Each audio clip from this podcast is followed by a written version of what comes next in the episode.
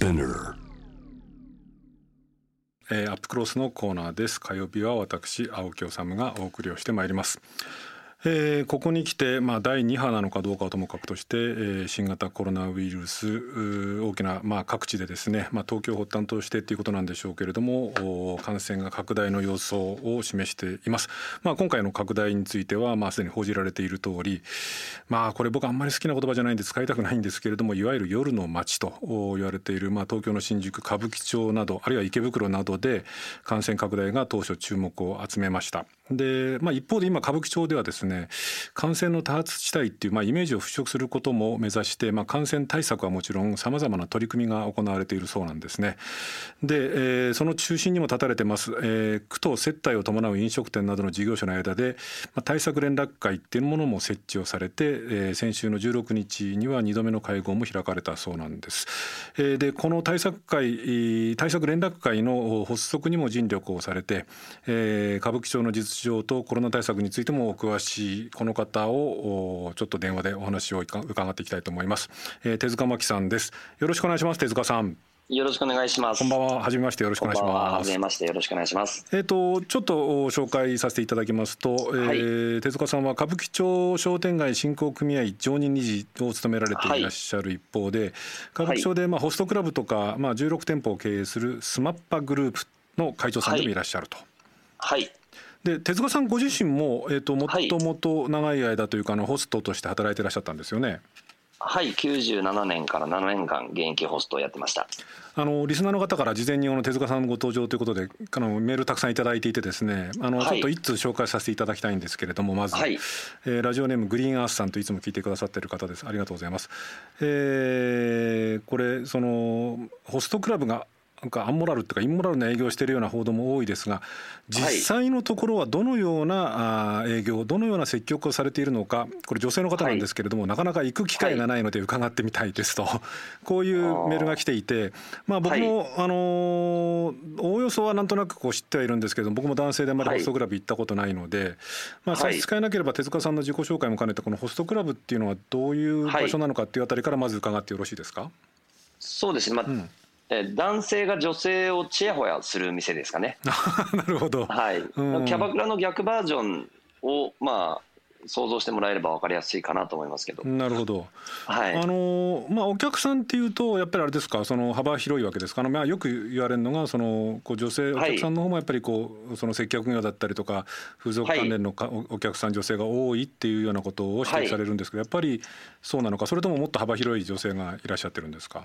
幅広いと思いますね。ただ。あ比率でいくとあの若いお客さんっていうのはやっぱり今も昔も変わらず多いと思います。ーなるほどただやっぱりそのホストマホストクラブのマーケット自体がこのもう本当10年ぐらいすごく大きくなってきたので、うんえーでやっぱり歌舞伎町に集中してるのもあって、はい日本中からお客さんが来るっていう状況なので、うん一概にその夜の同業者たちが多いってことはもう言えないと思いますね。で実際にまあいえーキャバクラとかと営業時間が一緒なので、うん。基本的には難しいですね。これ今、はい。あの手塚さんのお話に出たようにあの、はい。ホストクラブっていうその業態っていうかお店っていうのはやっぱりはい。圧倒的に歌舞伎町に集中してるんですか、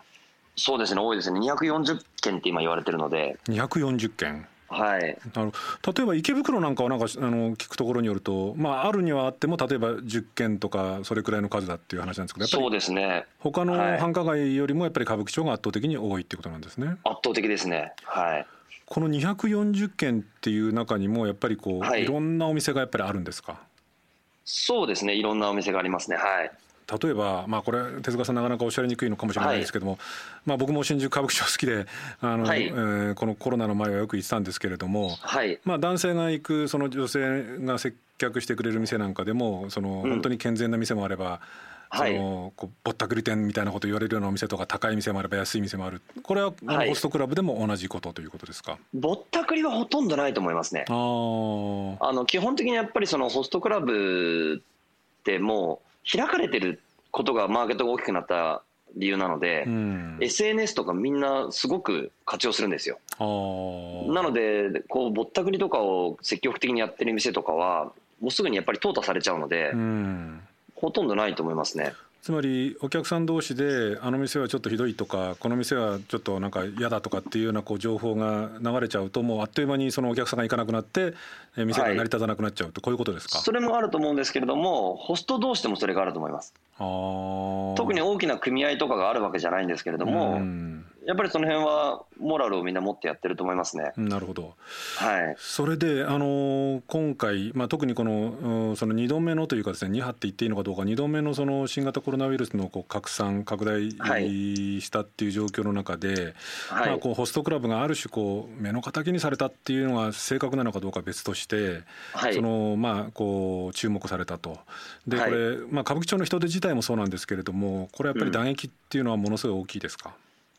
そうですね、うん。やはり、まあ、想像されるぐらいは打撃してると思いますね。はい。実際にその営業の形態っていうのはコロナ前とそのからコロナが流行って以降ではそのかホストクラブのお店のこう営業の形態こう接客の形態っていうのはだいぶ変わってきてるんですか、まずやはりお客さんがそんなに来なくなってるので、うん、そんなぎゅうぎゅうで飲むということはほとんどないですよね。は例えばなんかあのこれも僕は本当聞いた話で自分で見たわけじゃないんであれなんですけど、例えばはいなんかこう一気飲みしたりとかなんかこう拍手で生やしたりとかあるいはなんかこうシャンパン,、シャンパンタワーみたいなのを作ったりとか、はい。まあ、いわゆるそのお感染しやすいあるいはそのはいするかもしれないようなはい形態っていうのはできるだけ避けるっていうようなことはこう奨励されてるわけですか？もうほとんど多分やってないと思いますね。あうん。そうですね、はい。これどうなんですか？その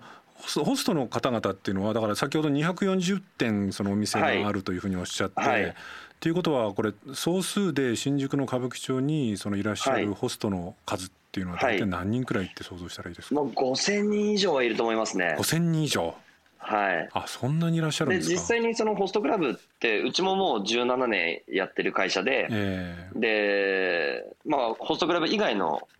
えー事業もやっていて、うん。でそれうちだけじゃないんですよね、うん。みんなどこも何百人何十億っていう会社が結構こう数源を持ってたりとかするんですよ。えでやっぱそういうところってその要は隠れてこそこそ悪いことして金を稼ごうとはやっぱり思えないですよえね状況的に。うん。なので、まあ、その中でこう例えばですけどホストクラブうち僕うちもそうですけどホストクラブの会社ってやっぱ見られるんですけど従業員の数でいうとホストクラブで働いてる従業員とそれ以外の従業員ってほとんど人数変わらないんですよ。なるほど、で大体そういうところって結構あってただそれはみんな歌舞伎町の住人なんですよね。うんだから歌舞伎町の住人たちはつまりそのホストクラブ以外のところにも生息するわけじゃないですか。うんだけどその中で結構経済圏が回ってるんですよ。なるほどだからその中でみんな多分ホストクラブだけではなくいろんな人たちがこう扱っている会社の中では、まあ、ほとんど一般企業と変わらないコロナに対する意識はみんな持ってると思いますけどね、でさらにこれだけやっぱやりだめに上げられてる状況になって、うん。もう開き直ってあの関係ねえよって言ってる人たちはほとんどいないと思いますけどね。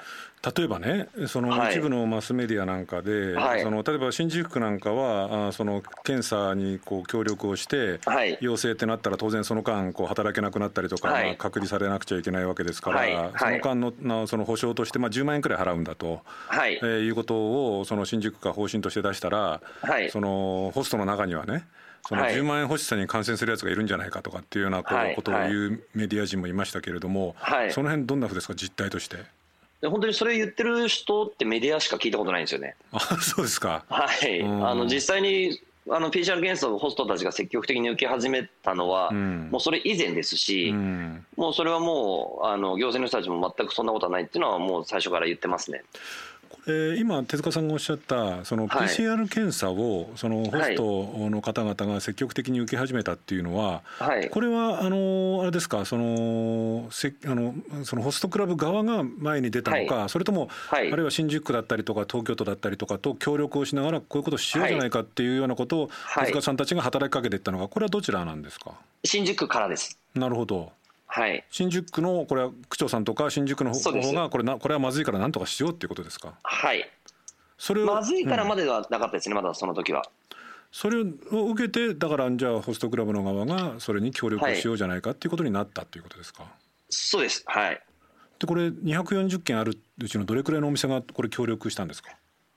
ああ、件数はちょっとわからないですけど、まだその時って6月の頭だったんですよ。ええでえ、え。6月の1日に僕、区長から連絡を受けて、はい。で、6月の2日に区長に会いに行った時に、はその時って東京都が出してるステップ1、2、3っていうのに、うん。ホストクラブとか接待を伴う飲食店がどこにも入ってなかったんですよ。い。なるほど。それで6月の1日からあのほとんどの繁華街の、えーキャバクラもホストクラブもみんな営業を再開させてたんですね。うん。でその中でその陽性者が出てしまうとどうしても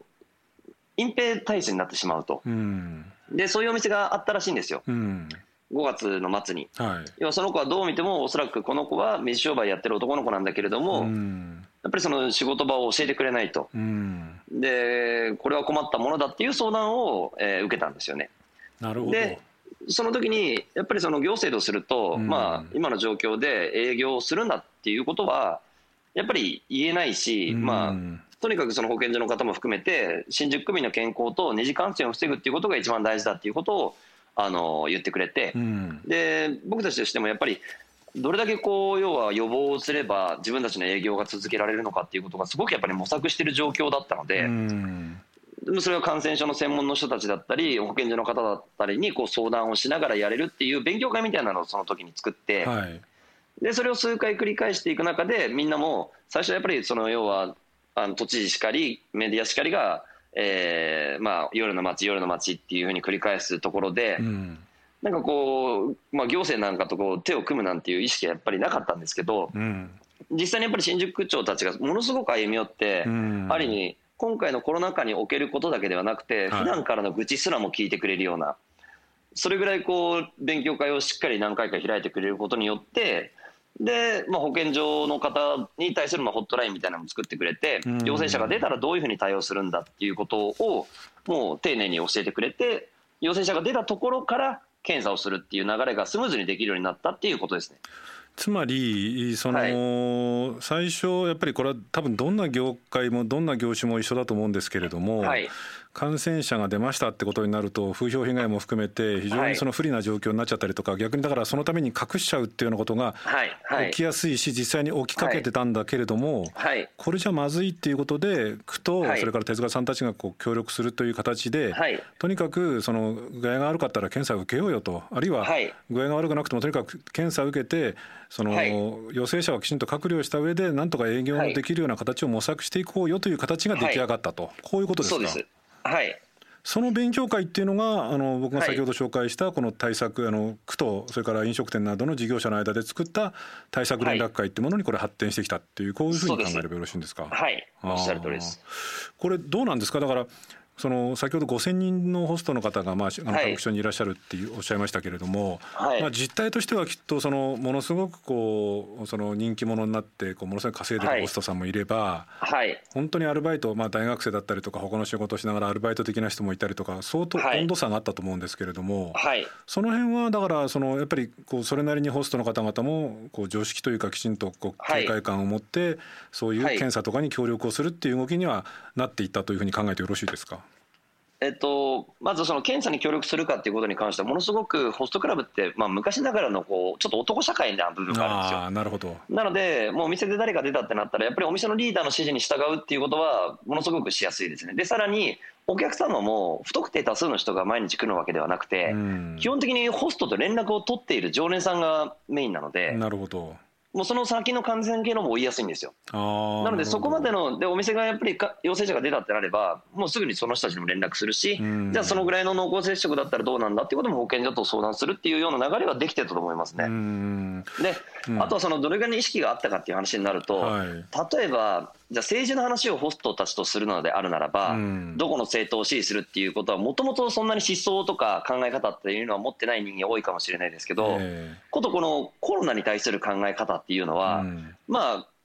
なんていうのかな、この数ヶ月の間でみんな日本人に植え付けられたものじゃないですか。うん。でこれは多分一般の人たちがコロナに対する危機感だったりうん。考え方と比率は僕そんなに変わらないと思いますね。つまりものすごく警戒している人間もいればうん。もうこんなのは全然関係ないっていう経済市場主義的なことも言う人もいるしうん。でその真ん中にいる多分7割ぐらいの人たちがどのぐらいの落としどころでやっていけばいいんだっていうのを模索しているっていうのはあんまり一般社会と変わらないと思います。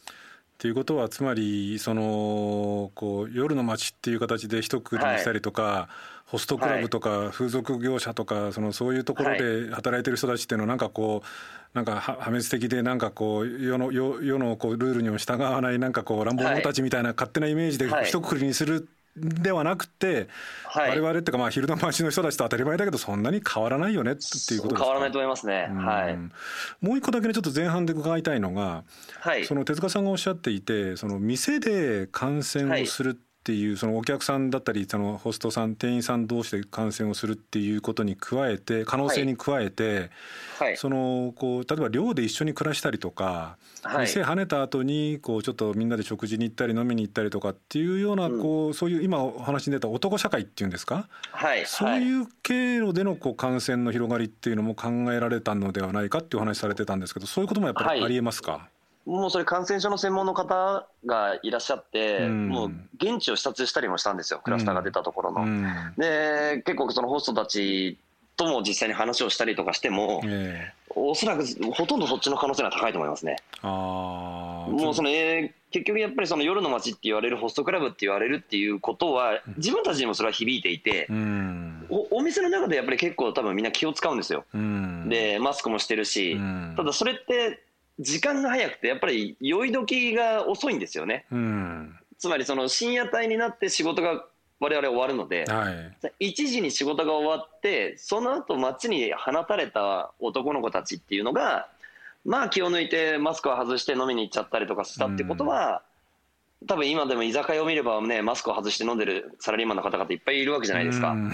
全く同じ光景が歌舞伎町の深夜に起きたのかなっていうだけな気がしますね。って考えると、まあ、そういう意味でも当たり前だけれどもその働いてる、はい、あの働いて同じくその働いてる働く場所がいろいろなだけで働いてる人たちであって仕事が終わってこう気を抜いて飲んでる時にどうもこう感染してるっていうケースだったりとかっていう方が多いっていうのはまあ、だと思いますね。同じってことなんですね。おそらくウイルスが入り込んでしまったことも事実だと思うしでその中でまあ今はおそらくみんなすごく気を使うようになってると思いますけど、どこまで気を使えばいいんだっていうこととかもわからない中でお酒が入って気を抜いたっていうことはまあお店の中でももちろんあったと思いますし。うん。ただやっぱり昨日もあの厚労省の政務官の地味さんと、はい、あとまあ都の方とかと一緒にえっと事業者300店舗回るっていうキャンペーンを昨日と今日やったんですけど、はいはい歌舞伎町の街の中で、ね、歌舞伎町の街の中でねなんかパトロールされてるっていうか回られてるってことですけども、はい、でもう驚いてましたね地味さんも、ん、あのこんなにやってるんだって言って。で本当にダマで行った店とかがすごい僕もしっかりやってるの見て驚きました。なるほどはい、で、あのー、少しちょっとこう俯瞰した話というかですねもう伺いたいんですけれども、はい、そのまあこれホストクラブに限った話ではない、まあ、いわゆるその歌舞伎町などに限った話ではないんですが、はい、そのまあ、緊急事態宣言下でその、えー、営業をとにかくまあ外出自粛自粛っていうのが出て、まあ、ありとあらゆる飲食店レストラン飲み屋さんなんかがこう、まあ、ほとんど休業状態になったわけですね。はい、でその時にこう保証すべきじゃないかっていう議論もあったし、まあ、今後もまあそういう可能性もあるわけですけれども、そのホストクラブなどその船体を伴う飲食店のこういうその休業とかそういうものに対する保証っていうのがね、これは手塚さんどんなふうにお考えですか、えっと、今は多分飲食店と変わらなくなってますね。ただあのセーフティーネット5号の、えー、業種から外されてたんですよ。つまりあのお金を借りることができなかった、はい、なのでそれが治ってからは他の飲食店と変わらなくなってるので、うん、今のところは問題ないと思います。ただ性風俗はまだ除外されてると思いますね。これもそのある種のまあ偏見なのかなんかまあ差別って言っちゃったらいけないのかもしれないですけれども、そのまあ一部のこうねそのメディアにこう登場される方なんかがその税金でそういう風俗店だったりこう飲食店だとか接待を伴う飲食店のその従業員とかに保証するっていうのはなんかこうなんか数値が違うとか私は嫌だとかみたいなことを言う人も結構いたんですけれどもそれについて手塚さんはどんなふうに思われます、まずさっきも言ったようにうちも17年会社としてやってますし、うんはい、みんなそのホームページもあって、うん、ネットに顔を出してる人たちが大体経営者をやっているので、はい、まずそんな隠れてこそこそやる会社はほとんどないと思いますね。うん、だしホストたちもやっぱり自分たちの売り上げいくらだってことを結構今言うんですよ。なんか YouTuber みたいな感じで。なので、まあ、ホストたちもみんな確定申告してると思いますし、別に、まあ、その中でやってない人やってる人がいるっていう部分っていうのは、まあ、どんな業界でも一緒だと思うので、ただ、そういう人たちだって思われてるっていうことは、まあ、はっきり言って今に始まったことではないので、私は別に慣れてますね、普段でもはっきり言って部屋も借りることできないですし。うん、いろんなところでそのホストクラブを経営しているっていうことが僕もやっぱり足を引っ張ってきましたしだからまあ、まあ、僕からすると今回起きてることっていうのは、まあ普段から変わらないものがただ顕在化しただけなのかなっていう気持ちではありますね。これそのねこうどうどうなんですかね？例えばあその、はい、まあこう人間っていうのは働いてまあもちろん働けなかったりとか、はい、いろんな事情があって働かない方々もいらっしゃるんですけれども、はい、基本的には働いてその生計を立てつつまあ暮らしていくと。でその労働っていうものがこういろんな労働があるわけですけれども、はい、そのまあ、じゃあ手塚さんがこうずっとこう携わられているそのホストクラブで働くホストっていう人たちのこのこの労働っていうもの、働くっていうことも、考え方としては当たり前だけれども同じものだというふうにみんな認識すべきなのか、それとも相当に変わったその労働とはちょっと違うものなんだっていうふうに認識すべきなのかこの辺りちょっとお考え伺ってもいいですか？同じだって思ってもらいたいですね。はい、ただ、やはり今回みたいな時にやっぱ現れるのは、まあ、介護の人しかり、医療関係の人しかり、そういうこう絶対なくてはならない仕事ではやっぱりないと思うんですよ。でもそれって別に我々の業界に限ったことではなくて、まあ、広告だってそうだし、何だってそうだと思うんですよ。でもそれってやっぱりこの資本主義の中で当たり前の話で、これだけ格差を生んでいる状況にずっと僕たちも加担してきたのは事実ですから。その中で別にどの業種がどうこうっていうことではなく、まあ、うん、かなと思いますけどね、僕は。なるほど。はい、もう一つね、ここに来てちょっと新しい動きで、あの、はい、官房長官、菅官房長官がですね、はい、まあ、キャバクラとかホストクラブっていうのも念頭に置いてるいらっしゃるようなんですけれども、はい、これ、まあ、不営法、風俗営業法に基づいて立ち入りができるんだったら警察がね、でそういうことをやってこう潰していく必要があるんだというようなことを言ってるんです。つまりまあ簡単に言えば、警察の立ち入り検査によってもっとこう、はい、そのこう感染対策徹底させろとかっていうまあ趣旨だとは思うんですけれども、うん。はい、こういうそのまあある種強圧的なやり方について手塚さん、はい、効果があるのかないかも含めてどういうふうにお考えになります？うんまあ当事者なのでなかなかちょっと意見を言うのは難しいですけれども、まあ、普通に考えればおかしなことだとは思いますよね。まあ、おかしなってことはつまり、えーまあまあ、検体ほど言わないけれども、そういうことをこうするのはなんか違うような気がしますし、ただ、その警察の立ち入りっていうのは基本的に結構多くて、はい、あの普段からまあちょいちょいあるんですよ。で結構細かく例えば G 限名簿だったりだとか、焦土だったりだとか、はい、まあ営業時間なんて1時までなんですけど、歌舞伎町は、1時1分でも過ぎたらもうすぐ警察が入ってきたりすることとかも結構あって、はい、あの立ち入りがあることはまあよくある。でただその今回それを聞いてちょっと不法をもう一回覗き直してみたら、うん、あの立ち入りがそのかあの保険のえ保険とか衛生とかそれ以外のことで立ち入っちゃいけないっていうのは警察の,、あの会社会社運用基準には載ってたんですよね。そうですね。だからそれを、まあ、解釈を変えるのかなっていうのは思いましたけどただ実際にその不営法違反をしているお店を取り締まるっていうことは別に何ら間違ってることではないというか、うん、単純に法律違反をしているところはそれは直してくださいって注意するのも当然だと思うので。ただまあ、あれですよね、はい、そのこうその不営法の、まあそのね、手塚さんがおっしゃってるように、別件かどうか別として、ある種、なんかこう拡大解釈するような形で、こうなんか物事が圧力かけていけば、物事が変わるみたいなこう考え方っていうのには、どうもそのピンとこないっていうか、ちょっと筋が違うんじゃないのっていう、そういう話ですよね。まあ、筋が違うというか、あまり意味がわからないですよね、うん、何の話をしてるのかなって正直思っちゃいました。逆に言うと今日手塚さんの話伺って思ったのは、はい、その新宿区の吉住区長ですか？区長さんが、まあ、かなりこう、まあ、積極的にというかそのこう、はい、ホストクラブ側手塚さんのような方々にこうアプローチをしてきて、はい、協力をしてこう、なんとかこの状況をこう抑え込みたいというか、こう感染拡大を防ぎたい。で歌舞伎町もそののイメージなんかも悪くしたくないっていう、まあ、そういう、政治の側の働きかけと協力こそが、まあ、ある種感染拡大に一番効果的なのかなっていう気がするんですけれども、はい、どうですか？というかそれしか僕はないと思いますけどね。結局これって一人一人の問題なので、うん、一人一人の意識が変わっていくのって誰か遠くの大きな声を出す人に従うっていうことではなくて身近な人たちがみんなで少しずつこう生活態度を変えていく感染予防の意識を上げていくっていうことを、まあ、ある意味文化にしていくしかないと思うので。でそれを多分働いてる僕たちもそうですし行政の人たちがこの問題に関してはもうあからさまに一緒に向き合えるっていうことがすごくまあ、こういうこと言っちゃよくないのかもしれないですけれども、うん、これを機会にこれから何かが問題が起きる時でも一緒に向かっていくことができるっていう